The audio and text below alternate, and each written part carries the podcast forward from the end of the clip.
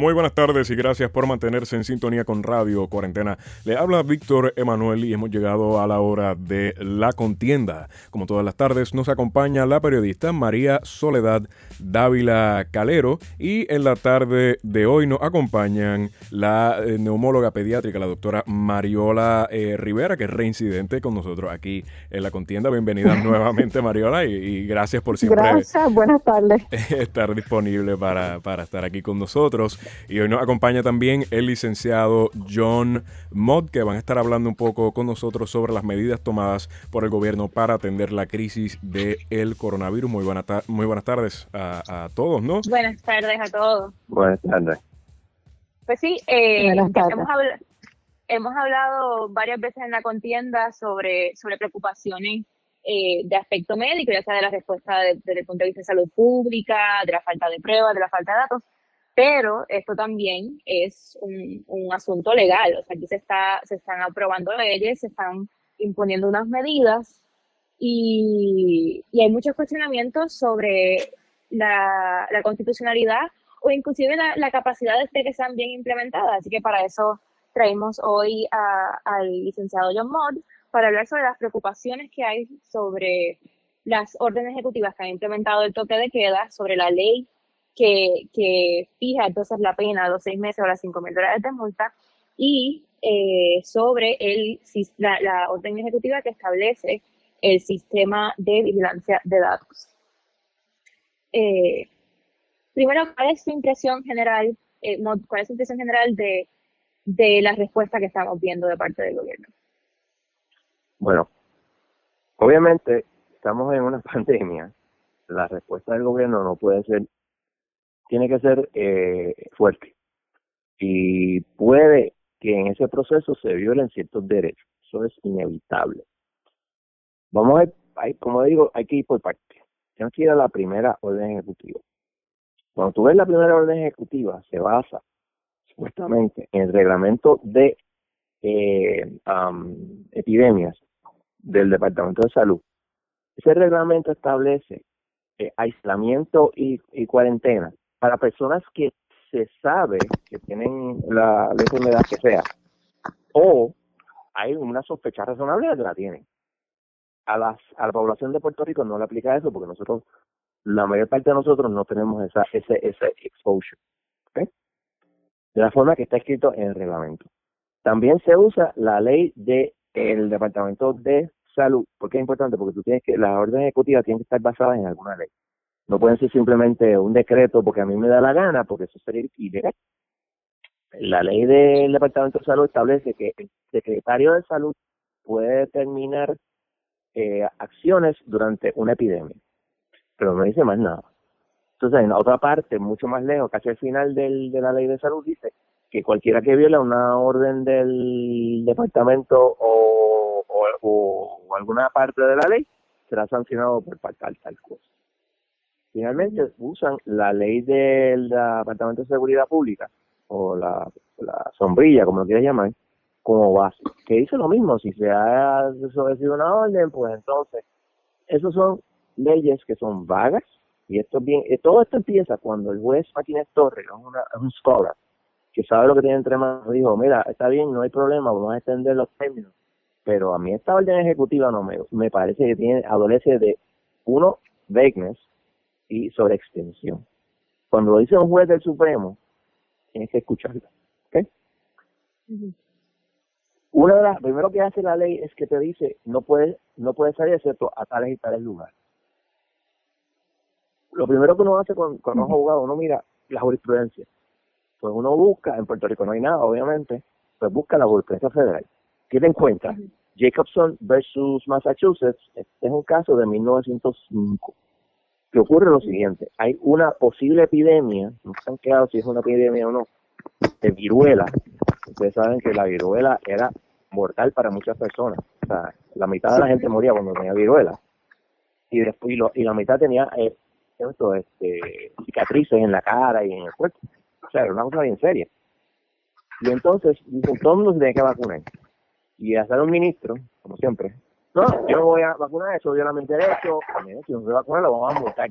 no, no lo pueden hacer. Y el caso llega que el Supremo de Massachusetts que dice, sí, tienes que eh, eh, vacunarte. Llega el Tribunal Supremo de Estados Unidos que dice, mira, eh, sí, tú tienes muchos derechos y esto es importante, pero el Estado tiene un police power, que es bien importante esa frase, poder de razón de Estado en español, yo creo que el police power más fuerte que te dice que en una situación de emergencia puede establecer medidas razonables y hace una distinción, pero tenemos que entender que esta es la única ley, la única caso que existe, el minuto 5 antes de que se estuvieran hablando de todas estas reglas nuevas, etcétera. La primera orden ejecutiva estaba basada, las sanciones en la primera orden ejecutiva estaban basadas en unas leyes que era cuestionable que tú podías sancionar. ¿okay? Entonces viene la segunda orden ejecutiva. Ahí la cosa es un poquito más seria porque te dice las tablillas de tal y tal no pueden salir. Si tú estás en tu casa con gente que no son de tu familia, todos tenemos amigos que son más importantes que nuestra familia y son, o sea, más, más familia.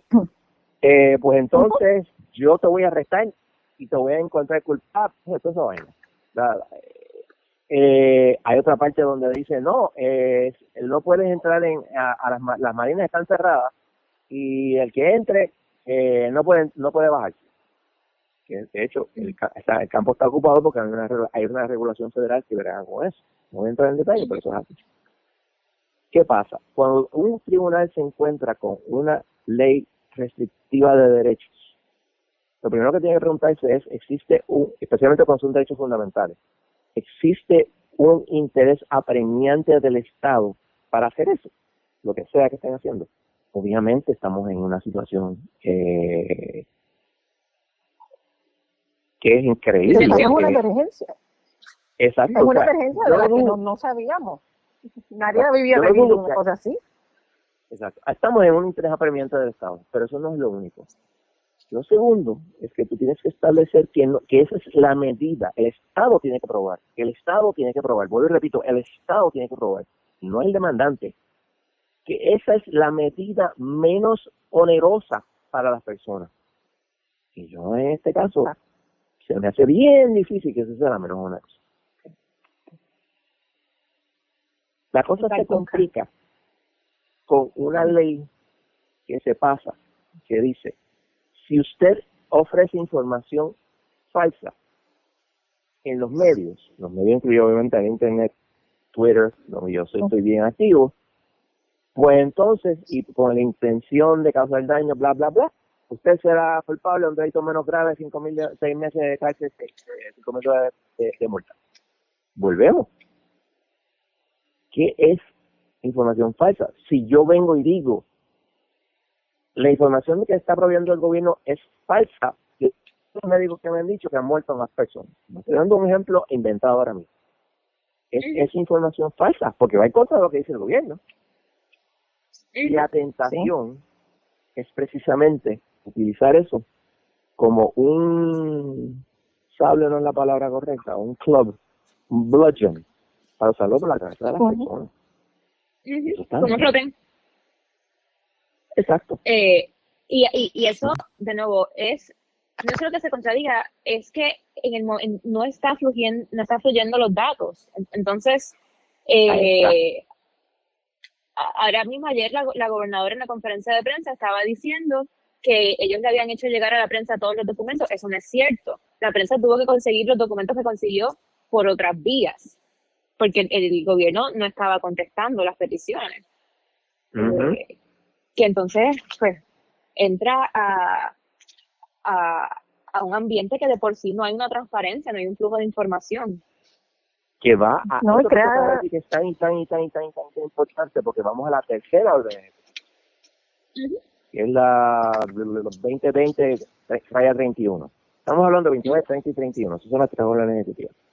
Esa orden ejecutiva dice que fulano mengano, o sea, todos los que están haciendo testings y todo, y los médicos tienen que hacer informes a salud. Y por cierto, pues, me, me informó una una clienta que es este eh, tecnóloga médica y me dice, más reglamento de salud, yo tengo que informar de cualquier prueba infecciosa que yo tome. O sea que eso ya está ahí. Pero entonces, todos los demás vinieron ahora en abril, creo que fue abril primero que pusieron esa, esa, esa eh, orden ejecutiva para requerirlo. Ok, chévere. Pero ¿qué pasa? La parte que es problemática es donde dice, y el departamento informará sobre la data que se provee y el que la provee solamente la puede informar después de que el departamento informe. Lo cual o sea que es porque es el departamento de salud. Sí, bueno, vamos lejos. Tengo aquí la, sección, es la octava sección de la, de la 31. Es el Departamento de Salud será la única agencia responsable de la divulgación oficial a la ciudadanía. Y entonces después dice que, que uno podrá divulgar información una vez la misma sea divulgada de manera oficial por el Departamento de Salud. Entonces, eso tiene un problema tremendo, porque resulta que, ¿te acuerdas que al principio te dije que eh, la primera orden ejecutiva no era claro, las sanciones, etcétera? Pues se dieron cuenta de eso y pasaron una ley que dice que si tuvieras una orden ejecutiva, es what? Estás incurriendo un delito menos grave. Y si hay pérdida de 10 mil dólares, creo que es un delito grave, de tercera, whatever. Eso es un problema. Un problema terrible. ¿Por qué? Porque estás violando mis derechos de primera enmienda. Hay dos casos súper importantes sobre esto. El más reciente es el de US versus Álvarez. US versus Álvarez era una ley federal que prohibía y hacía un delito que una persona dijera yo tengo una medalla, medalla militar, si no la tenía. Esa persona pues era un mentirómano y se pasaba diciendo yo tengo una medalla del Congreso y lo, cogieron y lo acusaron, lo encontraron culpable y el caso siguió hasta el Tribunal Supremo. El Tribunal Supremo dijo no, tú no puedes hacer eso, porque aquí no hay nada que tú tengas que regular que sea tan importante para violar la primera enmienda. Hace la excepción muy correctamente, por ejemplo, en los casos de fraude. ¿Sabes que aquí, pues, este, tú me das los chavos y yo te voy a dar el 25% de intereses por, eh, al año, le pagas los primeros dos años, después, el primer, los primeros dos meses, perdóname, y después desaparece. Eso es un fraude. Pues eso no se permite. Un par de cosas así. Pero el tú decirme a mí que yo no puedo, que tú estás sancionando yo de información falsa. Ese caso está claro. Y, y el juez Kennedy, que es el que le escribe, dice claramente, lo mejor, la mejor forma de combatir la información falsa es dar información correcta. Truthful information. Que es lo que Mario le está diciendo, que nos están dando la, información correcta. No, hoy nos dieron un ejemplo clave. El epidemiólogo en la mañana dice que habían mil casos reportados de dengue parar a decir que son solo 120. Comunicar así de, de ir de 1000 a 120, la diferencia es grande. Ya de por sí, el, muchos de nosotros ya no confiamos en los números que nos dan. También si vemos las gráficas que, que publica el Departamento de Salud, no hacen ningún sentido. Hoy las gráficas que publicaron hoy con datos dan, lo tengo que decir, dan vergüenza. Eh, ¿Cómo tú me puedes decir que el domingo de Ramos no hicieron pruebas? Y tú me pones la gráfica así. Es que tú no entiendes, Mariola, este es el día religioso. Sí, bueno, que, o sea, que, que cerraron todos los hospitales. No, hay que, ir a, hay, que ir a, hay que ir al templo, a la iglesia, lo que sea. Es como que, eh, a break, are you insane? Que después me gustaría lo otro? de de la extensión que ya, digo, digo del reconocimiento que ella hace específicamente para los días que da la casualidad, son Viernes Santo, Sábado de Gloria y Domingo de Resurrección. Ah, sin ninguna explicación. Yo no creo en las casualidades. Yo no creo en las casualidades. No, no, no. Que hay una primaria en junio y ella está buscando a los religiosos que votan por ella. Eso es todo. Entonces, mi otra aquí mi otra cosa en cuanto a todo lo que estaba explicando yo acerca de uno publicar en sus redes, es que, por ejemplo, si yo leo en una revista científica el informe de todo lo que ha sucedido con el coronavirus, y así uno como científico y médico sabe lo que puede esperar, y yo lo publico en mis redes sin que pase el sedazo al Departamento de Salud, ahí también entra lo mismo, porque... Podría, podría, pues, y el problema, Mariola, no es tanto que entre o no entre, como yo le digo a todo el mundo, ok, ganaste el caso, so what, tuviste que contratar al abogado, te tuviste que pagar buenos chavos en un caso criminal, y tuviste que pasar el mal rato, porque siempre como, o sea, yo, el abogado te va a decir, mira, yo creo que no lo vamos a ganar, pero no tú lo puedes ganar. Qué pasa si pierdes? Y tienes que pagarte cinco mil de, de, de multa o el tribunal está con las ganas de, de hacer un ejemplo y decir, no, no, tú aprecio, aunque sean tres días. No, y me hace un récord, me hace un récord también, y mi, licencia, y mi licencia de médico, entonces está en veremos. Está en peligro, está en peligro. Que eso es parte, porque, que eso es parte. Yo, yo creo que también están apostando a, al shielding effect. A, es que eso, es, esa frase, eso. Es, es precisamente el problema que tenemos that what they want to do is shield our responses. ¿Por qué? Porque se dan cuenta que no. Mira, yo entiendo que ellos están ocultando información porque no les cuadra. ¿Te acuerdas con la conferencia de prensa del domingo pasado ellos dijeron, no, que todo esto está subiendo, está subiendo lentamente, esto tuvo éxito, esto tuvo éxito, esto tuvo éxito? Tú no lo sabes hasta más tarde. Entonces, si tú no estás haciendo suficientes testing y todos estamos de acuerdo que no se está haciendo, ¿cómo tú vas a saber que lo que estás haciendo es correcto? Ah, no se sabe. Y, No, no, hay ni testing ni se está haciendo lo que era el, el, el contact tracing. Todas estas personas, ya, ya lo vemos. El contact tracing empezó el lunes. Es ridículo. Tenemos, yo no tengo, no hay data suficiente para uno poder dar las conclusiones que están dando. Yo, por, más que le quieran meter marronazos a la data, la, no pueden, no cuadra. Lo que pasa es que cuando dices una mentira suficientes veces se convierte en una verdad. Goebbels decía eso. Recuerden eso, eh, Goebbels, ministro de propaganda de la, la, mañana. Y eh, uno de los aspectos que a mí me preocupa, o sea, la primera enmienda es no solo libertad de expresión, sino libertad de prensa. Y ok, ok, para, para, para, para ahí, para ahí, para ahí, para ahí me perdona. Para ahí. La primera enmienda protege a los ciudadanos. Sí. No protege a la prensa. La prensa es parte de los ciudadanos. Caso sí, sí. Citizens United eh, versus SEC 2010. Es un pepif que yo tengo. La, la, la prensa es importantísima. La prensa libre.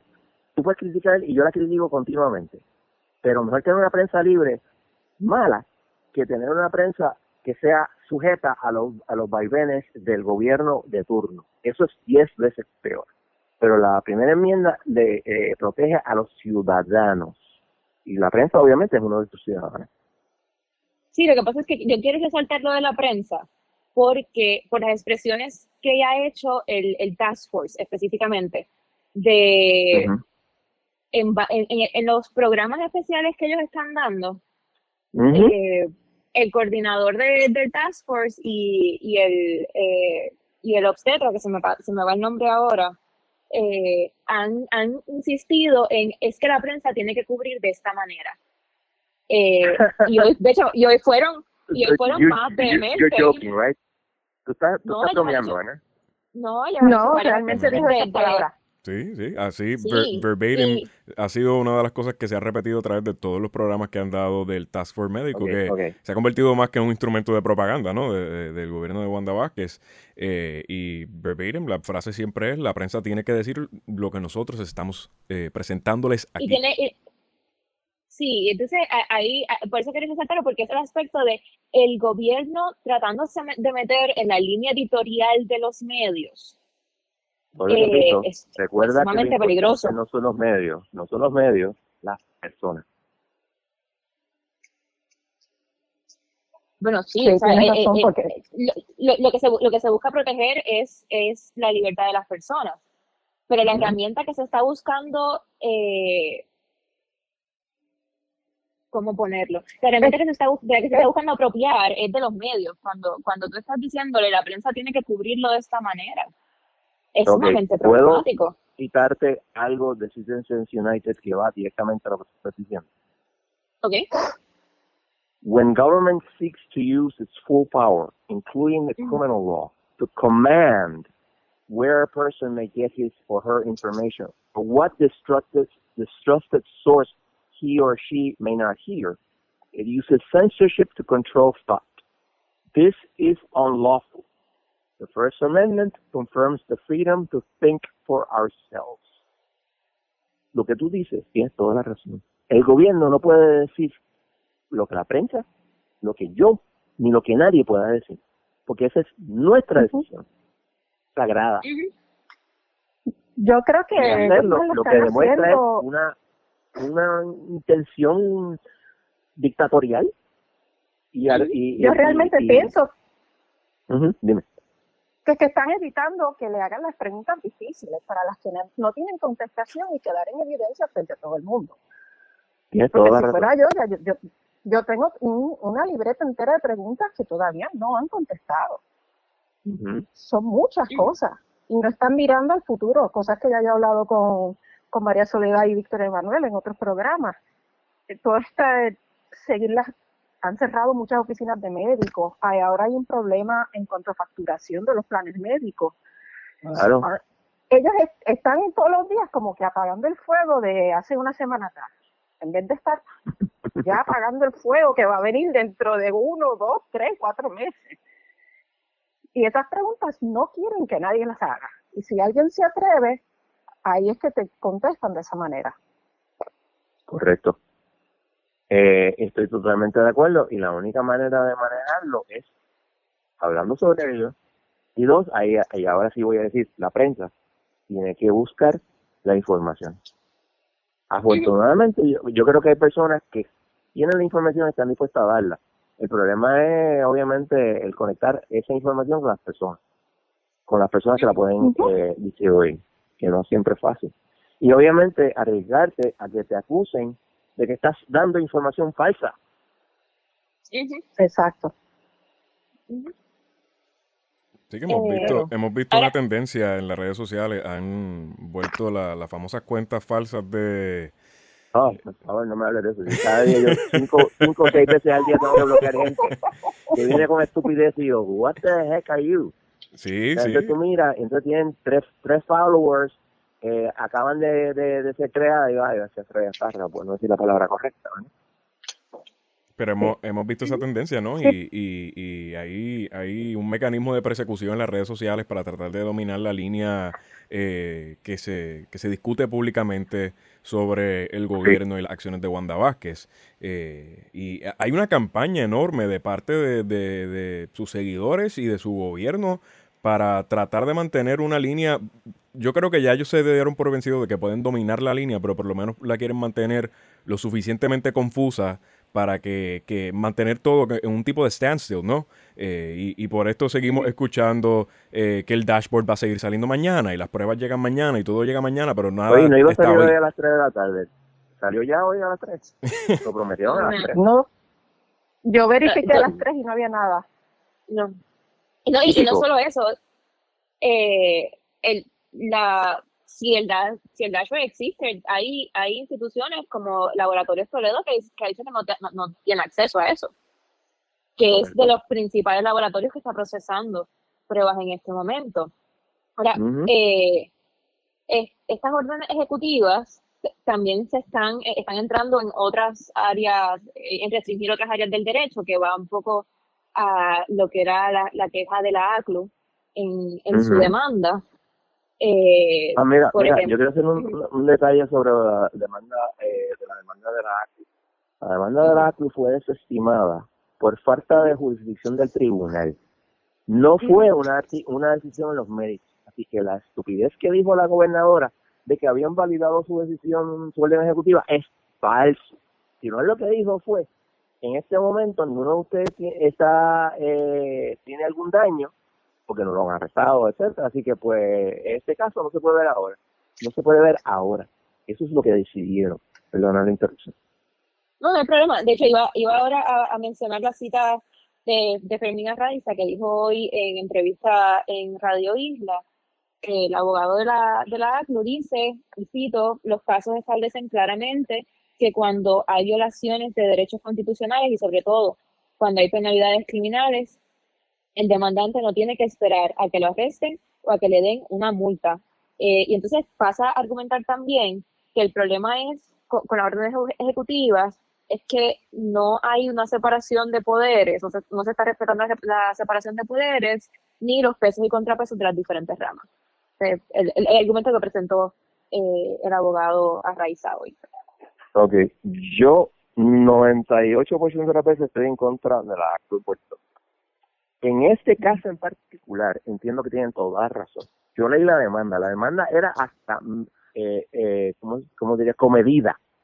No, pedí, no, no quería que se, se, eh, se declarara inconstitucional. No, no, no. Era que había unas cosas que tenían problemas. Y estas personas, por ejemplo, una persona tenía a su mamá, que tenía como ochenta y pico de años, y había que ponerle insulina tres veces al día, y una de ellas era por la noche, que era la más importante.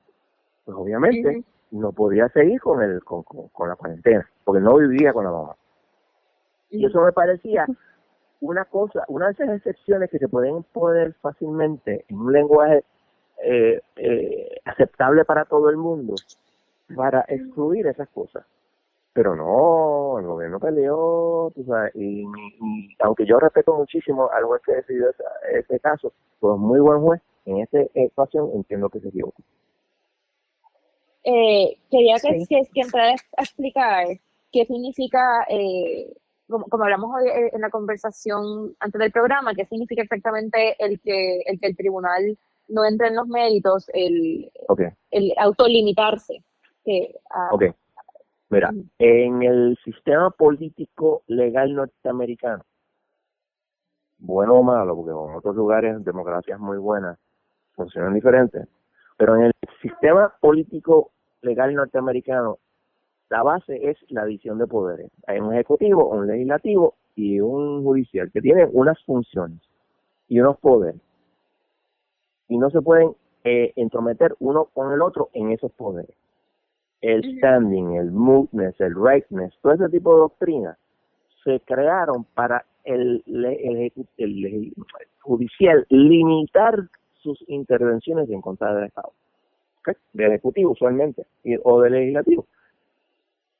Esto lo que quiere decir es, mira, en este momento tú no tienes un daño, tú tienes que tener un daño particular. Obviamente, la uno, pero los tres demandantes que tenían, por ejemplo, el ejemplo que estaba diciendo, la persona que tiene el, impending doom de que lo van a arrestar un día cuando lo encuentren por la calle a las siete a las 8 de la noche, en términos del, del, um, eh, del curfew, que tenemos, pues eso, como dijo Arraiza, no tienes que esperar a que te arresten para entonces levantarlo. Pero es una forma de los tribunales zapatearse en este momento. Yo estoy seguro que si el, eh, alguna persona es acusada por estas órdenes ejecutivas, van a levantar los argumentos míos, los de Arraiza, los de lo, todo lo que se pueda inventar, y dudo que un tribunal vaya a encontrarlo culpable por todas las metidas de pata o las cosas que no debían hacerse que se han hecho en este caso. Ok, si, si un tribunal, y quizás ya esto es demasiada especulación, pero si, si el tribunal está esperando a que haya algo más tangible y los casos que llegan pues son tan risibles que no hay tribunal que lo que le pase regla 6, eh, pues ¿con, bueno, lo que pasa qué que, quedaría? Ok, tenemos que tener un poquito de cuidado, esto es medio técnico. En regla 6 yo entiendo que probablemente no entren a la cuestión constitucional. Eso es uno. Dos, regla 6, aunque no lo creas, no es el mejor lugar donde eh, te desestimen el caso. ¿Por qué? Porque en regla 6 no es, volviendo otra vez a una decisión en los hechos, en los méritos. Tú puedes radicar la, la acusación 10 veces y 10 veces te la desestiman en regla 6 y la puedes seguir radicando porque no es una no es rejudicata, no es una determinación de los méritos.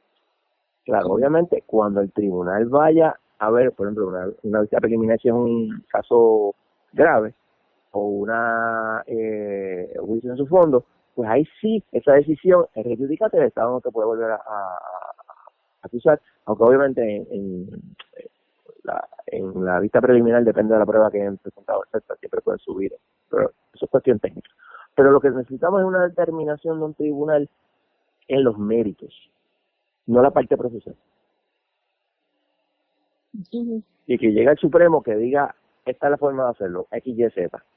Que es la, la como, un guidance de, de, de, cómo se llevan a cabo estas cosas, porque estamos de nuevo, como empecé al principio, la primera orden ejecutiva, pues muy probablemente, a excepción de las sanciones, pues, eh, se mantendría como válida porque estamos en una situación de emergencia y el Estado tiene que hacer algo. Pero ya ha ido como que pasándose de claro oscuro en términos de las limitaciones de los derechos fundamentales de las personas. Sí, yo una eh, pregunta de mi parte. Esto, por ejemplo, vimos ahora algunos creo que hayan podido ver el video de personas que estaban en bicicleta yendo al supermercado y, el oh, ciudadano fue arrestado. El ciudadano fue arrestado ilegalmente. Esto. Ilegalmente. Exacto. Porque tú miras la orden ejecutiva, no, que tú no puedes caminar. Lo que dice es que no puedes usar el carro, sale el día. Y obviamente esta persona es de día.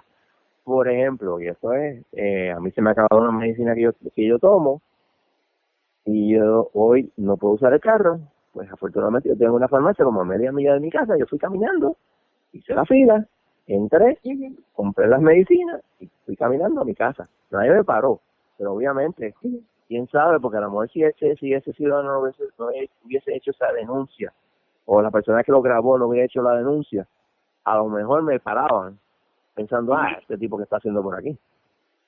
Porque estaba caminando, eh, porque no, no quería violar la orden ejecutiva.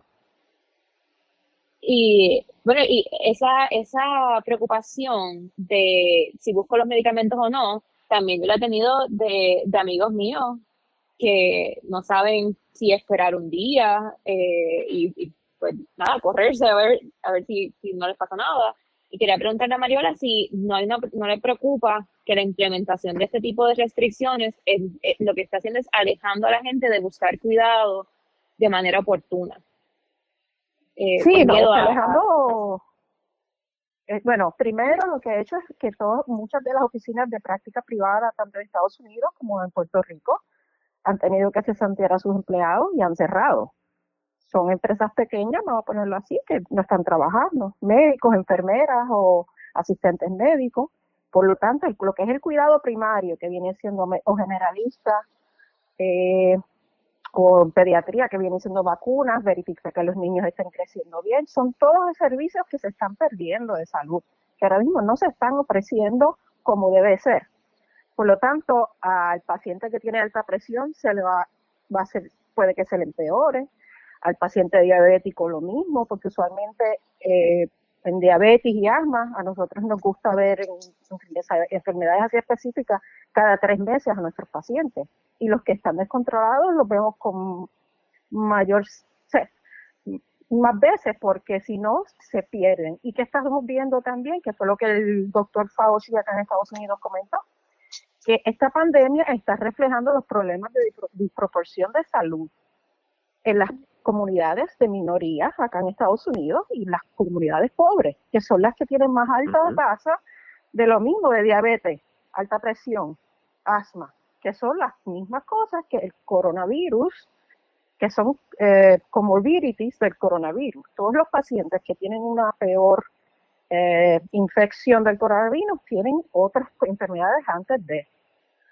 Y eso es lo que estamos viendo en esta pandemia que lo habíamos comentado antes, que luego de esta pandemia vamos a ver cómo se nos siguen eh, resaltando los problemas que hay en el sistema de salud ahora mismo.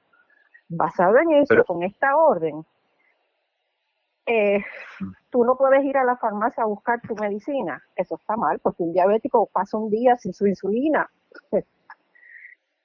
termina en, puede terminar en sala intensivo, fácil.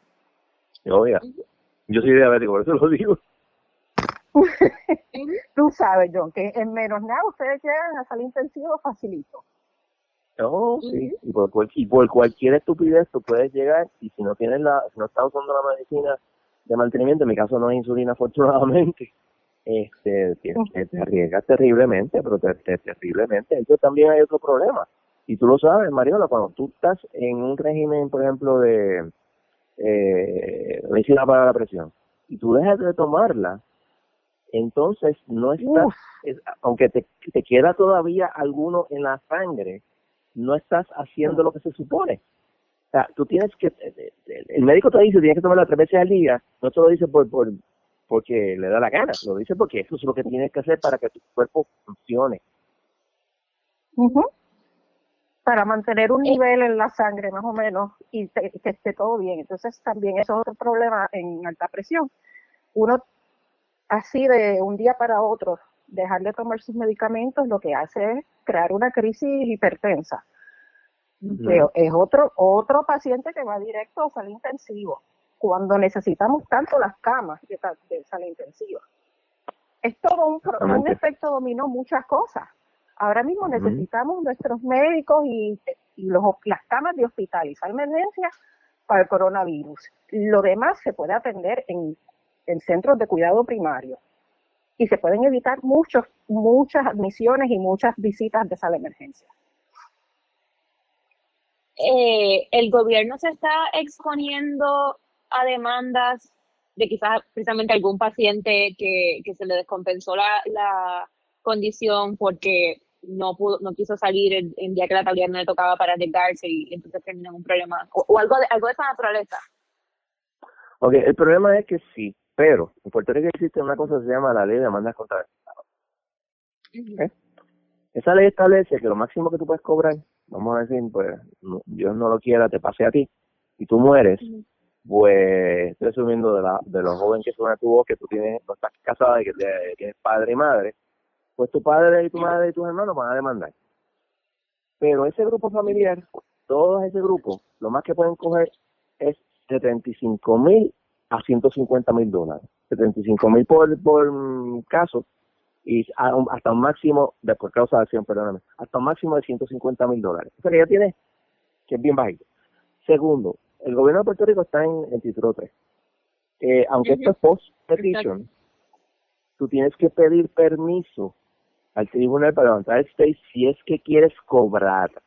La demanda la puedes ganar y todo lo demás, pero cobrar del state que es donde tú quieres cobrar obviamente, pues eso tú tienes que esperar que te den el levantamiento del SPAY.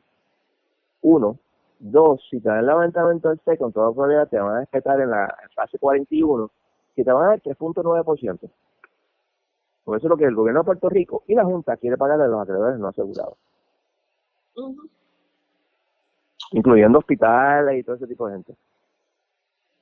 O sea que, que las personas en realidad pues pueden tener una vía de reivindicación emocional, pero en términos de reparar los daños, pues es, mínimo, es, mínimo.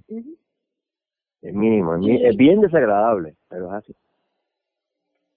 Y en términos de las leyes federales, algunas de estas disposiciones, quizás como la de la de la penalidad por, por divulgar información, puede estar en contra de, de alguna regulación o ley federal. Bueno, obviamente eh, está en contra de la primera enmienda, que es una ley, es la ley suprema. Eh, eh, en términos prácticos, tú puedes, o sea, lo que yo haría, aún si me acusan, ellos llevarían un injunction al Tribunal Federal para, uno, decir que es inconstitucional, dos, para evitar la prosecution, porque eso se puede hacer, hay unas excepciones, en un caso que se llama Ex Young, que tiene unas excepciones bien, bien estrictas, pero las existen, para tú detener, el Tribunal Federal detener una, un, un state court prosecution. Es difícil, pero se puede lograr. ¿Y qué daño tú puedas tener? Pues obviamente vamos a decir que le pagaste al abogado, eso no tampoco es tanto, eh, pero en la Corte Federal, que en Puerto Rico nunca se ha querido legislar sobre ello, tú tienes derecho a lo que se llama attorney fees. Attorney fees es que hay, ha habido casos donde tú coges 5 o 6 mil pesos de daños y tú coges 150 mil dólares en attorney fees. Y de esos attorney fees, los son del abogado, son del cliente. Obviamente se supone que le pagues al abogado, pero el abogado usualmente lo que es un acuerdo de yo te cobro el, tercio de lo que yo pueda recobrar en attorney fees. Eso es lo que usualmente se hace.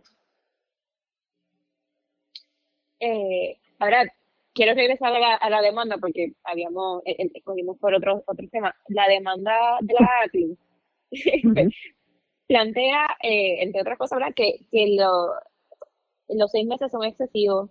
Eh, y también plantea lo que no, que no hemos hablado, el aspecto del núcleo familiar, de la prohibición que hay en la, en la orden ejecutiva 29 de personas fuera del núcleo familiar. ¿A, qué, responde, ¿a qué responde? Y, la, la, preocupación de la ACLU, y eh, por tu comentario supongo que entonces que eh, la, la orden ejecutiva entonces no, no está acorde con la ley. Ok, lo que pasa es lo siguiente. Bajo la cuarta enmienda, tú no puedes hacer un registro a menos que tú tengas caso probable para pensar que hay un delito cometiéndose. Pero tú no puedes intervenir conmigo, excepto eso. En las casas, tú tienes que tener una orden, a menos que hay unas circunstancias especiales. Por ejemplo, un policía pasa por tu casa y escucha a alguien gritando, me están matando, me están matando. Obviamente, ese policía puede entrar, tumbar la puerta y arrestar a quien esté ahí. O sea, no hay problema con eso. Pero normalmente, por ejemplo, vamos a hacer ejemplo. Estás tú con tu papá, tu mamá y el amigo, mejor amigo de tu papá, que está allí porque le vino a traer, que se unas medicinas a tu mamá para, le hizo el favor, haciendo el cuento, y se están dando un palito. Pasa el policía, ¿cómo el policía va a tener el número uno? Que esa no es el núcleo familiar. Número dos, que va a entrar allí a arrestarte. Número tres, ¿cuál es la causa probable para la violación? Tiene que ir a un tribunal, tiene que conseguir una orden de registro y una orden de arresto. Son dos, o es un procedimiento difícil. Y ya tuviste lo que pasó con los eh, eh, guardias municipales de San Juan que arrestaron a una persona, lo único que estaba haciendo era recorriendo bicicleta para ir al supermercado. El, esto se presta muchísimo para abuso. Ese es el problema. Los policías no son expertos en derecho constitucional. Y te voy a decir, esto esto ocurrió de verdad, y lo, lo sé lo sé porque me lo, me lo contó uno de los profesores de derecho hace muchos años. Y esto pasó en los años 50. En los años 50 recordarán que estaba la mordaza. En ese tiempo había un juez del Tribunal Supremo, el juez Raúl Serrano Hales, que era independentista. Y un día se va a un bar muy conocido en San Juan que se llama La Rea, que era un lugar de, para los independentistas. Y de momento llega la policía y coge, empieza a coger a la gente y tirarlos dentro de la perrera, la, donde ponían a los borrachos. Y él le dice al guardia, usted no puede hacer eso, yo soy un juez del Supremo. Y el guardia dijo, ah, sí, ay, me metió un bimbazo en la cabeza, lo tiró dentro de la, dentro de la, este, PRD, siguieron con él. Moraleja, cuando la policía viene contigo por más violación que te estén haciendo, tú dices, sí, señor, no, señor, después lo demanda. Pero en ese momento no te pongas con monería porque puedes salir con una cabeza rota o como pasó en una ocasión, no sé si recuerdan un video, creo que fue bajo Fortunio, no, no me acuerdo, bueno, fue que unos policías eh, en, en una, una pelea, en una discusión que tuvieron con él, le pegaron un tiro, lo mataron. Y eso pasa. Los policías son seres humanos con todo lo que ellos pasan, pocas cosas ocurren. Porque ellos están bajo un estrés terrible. Sí, sí. Eh, o sea, aparte de las de las disposiciones legales, hay también una preocupación de, en el aspecto práctico cómo tú cómo se implementan esas medidas, o sea, de, precisamente, o sea, ¿cómo tú averiguas que el policía, que, que, la persona no es del núcleo? Porque si ya un, vecino llama, ah, mira, hay alguien que no es del núcleo familiar, ¿eso, eso es causa razonable? O, eh, bueno, llegan allí, eh, le piden las licencias a la gente. Ajá. ¿Es ese motivo fundado? I'm not sure. Fíjate, yo tenía un tío, tío Pito, era una persona bien eh, ejemplar. Tipo estuvo en, en, la invasión de Normandía, todo ese tipo de cosas. Empezó como eh, janitor en un banco, se convirtió después en el, gerente del banco, etcétera. Y yo, desgraciadamente, solamente lo vi una vez. Un día, fue a casa, tuvimos un rato, y fue la única vez que yo lo conocí. ¿Qué pasa? Si no, si tú, si tú nunca ves a esa persona, ¿cómo tú sabes si es, tú vas a asumir que no es el músculo familiar? Como tú lo sabes, se presta para tanto abuso y tanta eh, maltrato innecesario. Porque la policía tiene muchas más cosas que hacer que estar pendiente de eso. Pero, John, ¿no, no, ¿no crees tú que eh, la ambigüedad es a propósito dentro de la redacción de esta, o sea, porque pueden ser dos cosas de la forma en la que yo veo, ¿eh? O rampante incompetencia de parte de la rama ejecutiva redactando esta orden ejecutiva, que es muy posible. Porque una gobernadora que fiscal. Porque lo hemos visto, obviamente, durante estos pasados meses de administración, como a la misma vez puede haber, ¿no? Una eh, algo un poco más malicioso detrás de la redacción de estas órdenes, donde eh, se permite esa ambigüedad a propósito eh, para entonces que se, que se puedan dar este tipo de, de abusos de poder. Ok, yo creo que es un poquito de ambas. yo insisto que la mayor parte de las veces que tú ves cosas como esta es rank stupidity. Y yo trabajé en el gobierno de el año 1983 y 1984 completo. Y te digo, el rank stupidity que yo vi en el gobierno era como que, Dios mío, ¿qué es esto? Por eso tuve que salir corriendo, no podía bregar con, con la estupidez que yo veía. Era cosas increíbles. Como por ejemplo, querían poner una ley que prohibía importar en Puerto Rico un tipo de inodoro.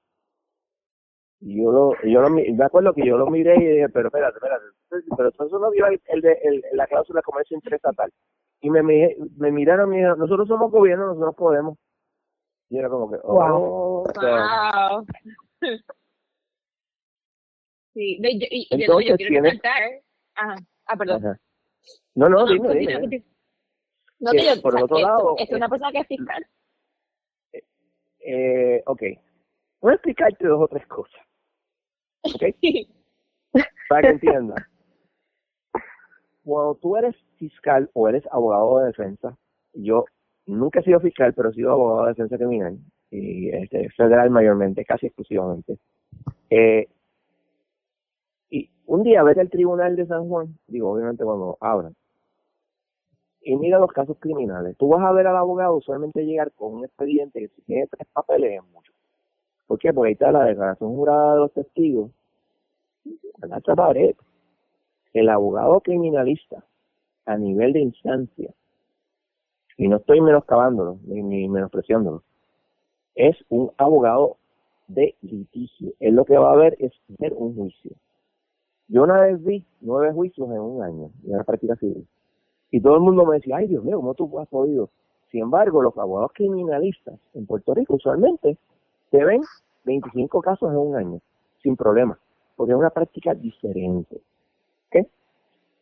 Los abogados, eh, la fiscal, vamos a ponerlo de esta manera, uno hace un montón de tiempo que no es fiscal, porque ella fue procuradora de la mujer por bastante tiempo, y después fue eh, la secretaria de justicia. Y todas las actuaciones de la secretaria de justicia siempre se caracterizaban por lo mismo.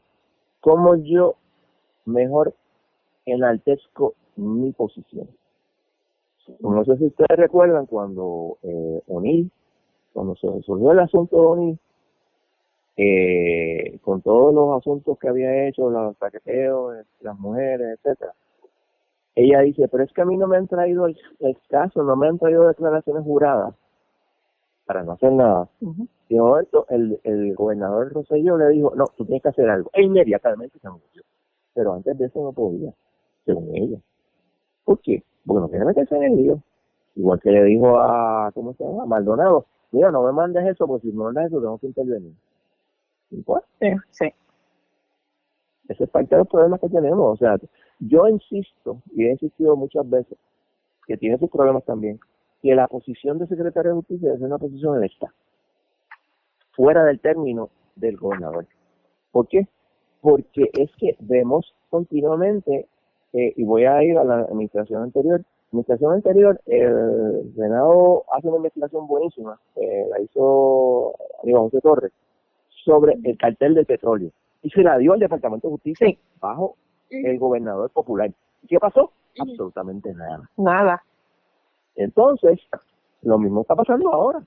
Se les refieren cosas a justicia y justicia los coge y nosotros lo vamos a investigar. Y no hace nada. Absolutamente nada. Pregunta, ¿por qué electo y no como, por ejemplo, los nombramientos de Contralor, que es un nombramiento de 10 años, fuera de, o sea, que, no lo nombra eh, el gobernador para sí mismo? No entendí bien, dime de nuevo. Que por qué no, por qué electo en vez de un puesto tipo, un nombramiento tipo Contralor, que, que tiene un nombramiento de 10 años, que cuando cambias de gobierno, el, el, el gobernador que entra, entonces no puede quitarlo, sino que tiene que quedarse con, con el que ya estaba hasta que Te voy, a explicar por qué. Porque si tú tienes un, un eh, contador incompetente o un batata política, tienes que esperar los 10 años para poder irse. Mientras que si lo dije cada cuatro años, si el tipo no mete preso, o sea, por ejemplo, si te hace lo que, vamos a poner de esta manera, eh, tú votarías por la secretaria de justicia Longo si se postulase mañana. Yo no votaría por ella. Y quieres salir de ella, pero si tienes una persona que está por nombrado por 10 años, como por ejemplo tuvo Wanda, pues estás frito porque lo, lo tienes que chupar por 10 años. Yo no creo en los nombramientos. Yo soy un creyente en las jueces de instancia y los posiciones como esta ser electas. ¿Por qué? Porque no hace su trabajo, yo te saco. A los cuatro años o los años que sean, entonces eso se, se legisla. O bueno, en caso de la del de justicia tiene que eh, enmendar la constitución. Pero todo eso es se, puede manejar. Eh, quería mencionar, y esto me, me, lo trajo a la mente la pregunta que había hecho Víctor, eh, y esto no es propiamente de que sea ilegal, pero las medidas que se están implantando se están implantando bajo unas premisas que en la mejor situación son anecdóticas. O sea, hay mucho tráfico, vamos a, a limitar los días de las tablillas, ¿ok? Pero tú midiste cuánto tráfico había versus cuántos empleos tú dejaste abiertos, eh, tú me diste cuál sería el resultado, o sea, tú pensaste cuál sería el resultado de conglomerar a la gente en menos días. Entonces, el, el que se estén eh, poniendo medidas que exponen a la gente a seis meses de cárcel o cinco mil dólares de multa, que no están basados en información, pues también es como que es bien preocupante, aunque, aunque, aunque es permitido, aunque no es ilegal, es preocupante porque no es una manera saludable de llevar el gobierno. ahí entra en la parte que estaba hablando hace un momento, entra en la parte, a la definición política dentro de la buen uso de la palabra que mira, eso es una cosa terrible. Hay que salir de ti. Pues cuando vengan las primarias, tú puedes ir allí, inscribes como PNP aunque no lo sea, y votas por otro candidato. Y si ella sale de candidata, pues puedes votar en la elección y votar por cualquiera que esté opuesto a ella. No es un voto negativo, obviamente. Esa es la otra parte. Obviamente, eso no tiene mucho sentido si tú eres una de las minorías. Este, eso lo sabemos en términos de los independentistas y muchas otras personas así, pero es la única manera que podemos hacerlo. O sea, ¿tú crees que, que eh, la respuesta a esta pandemia hubiera sido distinta si tanto no hubiera caído en año electoral? ¿Perdón? Si no hubiera caído en año electoral. Ajá. Maybe, maybe, maybe, maybe not. Porque de verdad, es, que en Puerto Rico el, el ciclo electoral es 24-7, 365 todos los años. Y, pues, y, no creo que solo haya sido ese año electoral. Venimos arrastrando María, porque todavía María no, no se había recuperado el país completamente. Después vinieron los terremotos en enero y después vino esto. O sea, el sistema y los terremotos pueden ser mañana también. No, no, no, la punta no tiene la culpa, la culpa la tiene el gobierno de Puerto Rico. Exacto. Son problemas acumulados. Se sigue acumulando una cosa tras otra que en vez de mirar al futuro, si, como dije ahorita, se iban apagando el fuego de la semana anterior o del mes anterior. Y yo creo que lo de año electoral no es, es que no hay manera. Se les acumuló, dejaron acumular demasiados problemas. Pero claro, la gobernadora te va a decir, no, es que yo no estuve hasta agosto. obviamente sabemos que eso es basura y que ella ha demostrado day in and day out que no está preparada para ver con los problemas que tenemos, que son gravísimos. sí. no, y más allá de eso, que, que eh, ella sigue respondiendo a la misma estructura que estaba previo a ella, ¿no? Eh, la razón por la que seguimos teniendo este tipo de problemas repetitivos es porque todo esto lleva pasando desde mucho tiempo antes de, de ahora, ¿no? Este, el asunto que cada vez sigue reventando un, un escándalo nuevo eh, eh, es como una cuestión acumulada, ¿no? Lo que comentaba Mariola, de que aquí siempre se está apagando un fuego de, de la semana anterior. Eh, porque siempre hay algo sucediendo, precisamente porque la, la red de todas estas personas incompetentes y nefastas eh, siempre ah, está, como mencionaba también John, en, en el modus de campaña política. Eh, partidista, donde siempre están buscando beneficiarse, beneficiar a, las personas cercanas a ellos y que les aportan. Eh, y por eso, precisamente, en momentos como de crisis como ahora, tenemos un gobierno que no es ni confiable tan siquiera eh, con el manejo más básico de, cualquier aspecto de esta crisis que estamos pasando de salud. Yo, yo creo que ahora mismo, fuera de ¿verdad? estas cuentas falsas de las redes sociales, muy pocas personas sienten confianza en que el gobierno está eh, resolviendo esta crisis o la está atendiendo de la manera más, más correcta. Eh, el toque de queda lo aplaudimos de algunas maneras porque es la única, no sé, tal vez opción eh, que tenemos presentada que parece tener algún tipo de funcionamiento más allá de de, de la otra respuesta que tiene el gobierno, porque aquí no, se está investigando, aquí no se está recopilando datos, si se están recopilando no se están compartiendo. Eh, eh, lo que tenemos es un grupo de médicos que están respondiendo a, a la línea de la gobernadora en lugar de, de, empujar política pública que, que nos ayude con el manejo de esta crisis y se está gobernando, como han dicho en numerosas ocasiones, a fuerza del corazón de la gobernadora. Eh, y, ¿verdad? Yo no soy experto en política pública, pero yo creo que se cae de la mata que la política pública no debe ejercer, ejercerse desde el corazón de nadie, sino con datos y, con números que ahora mismo simplemente no tenemos disponibles y, y, una crisis no se puede atender exclusivamente siendo punitivos, ¿no? Eh, eh, y utilizando el poder del Estado para, para reprimir a la gente eh, de, a falta de, de, la transparencia que debería tener el gobierno ante una crisis como esta. Esta, esta crisis necesita información. No tenemos información y estamos sancionados, sí, y regañados, que me saca por el techo cuando pedimos información, porque es lo que ellos digan, cuando eso no es así. Pero pues, no, es, contra de ellos. Estoy, estoy verificando aquí, ya van a ser las 6 de la tarde, el dashboard todavía no está en línea. Bueno, es, este dashboard, como, como ya mencionó la red, ese dashboard lo están guardando donde estaban guardando el informe de, de los almacenes en Ponce que tuvieron que esperar a que el Tribunal de Apelaciones, eh, o sea, tuvieron que esperar a que, a que el escrito llegara al Tribunal de Apelaciones.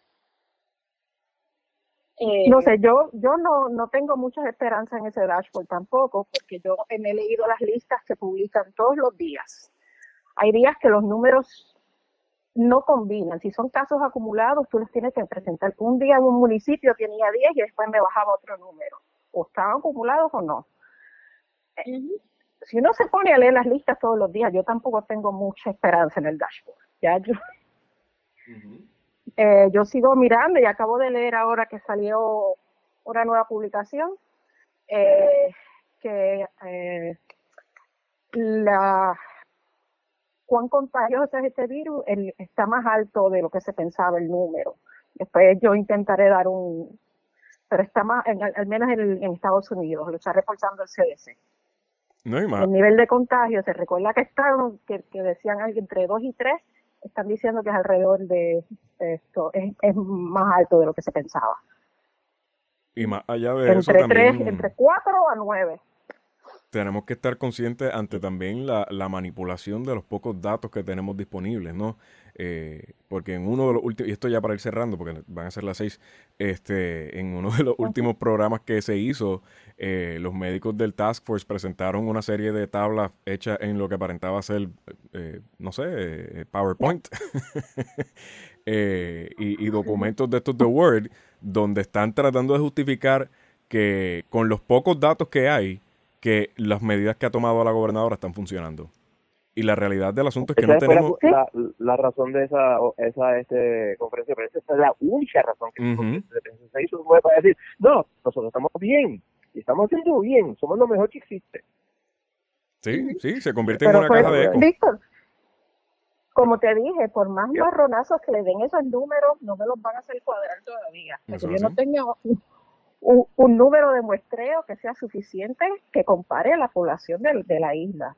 Yo no voy a creer en esos números. Porque si tú haces una, te vas estadísticamente, los números no van a ser eh, sensitivo ni específico. Eso así. Eh, bueno, quiero agradecerle a, tanto John como a ti, Mariola, por eh, haber estado aquí con nosotros. Esta conversación se dio excelente eh, y, gracias, gracias, por, por, sentarse aquí con nosotros en Radio Cuarentena a hablar de, este tema tan importante. John, ¿dónde te podemos conseguir en las redes sociales?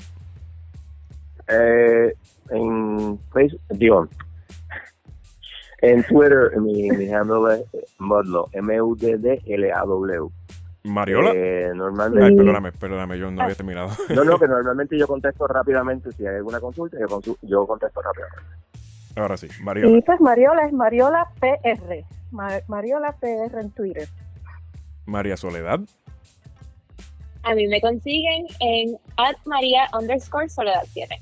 Y ahí me encuentran en Don Víctor Ramos. Gracias a todas las personas que sintonizaron. Esto fue La Contienda desde Radio Cuarentena.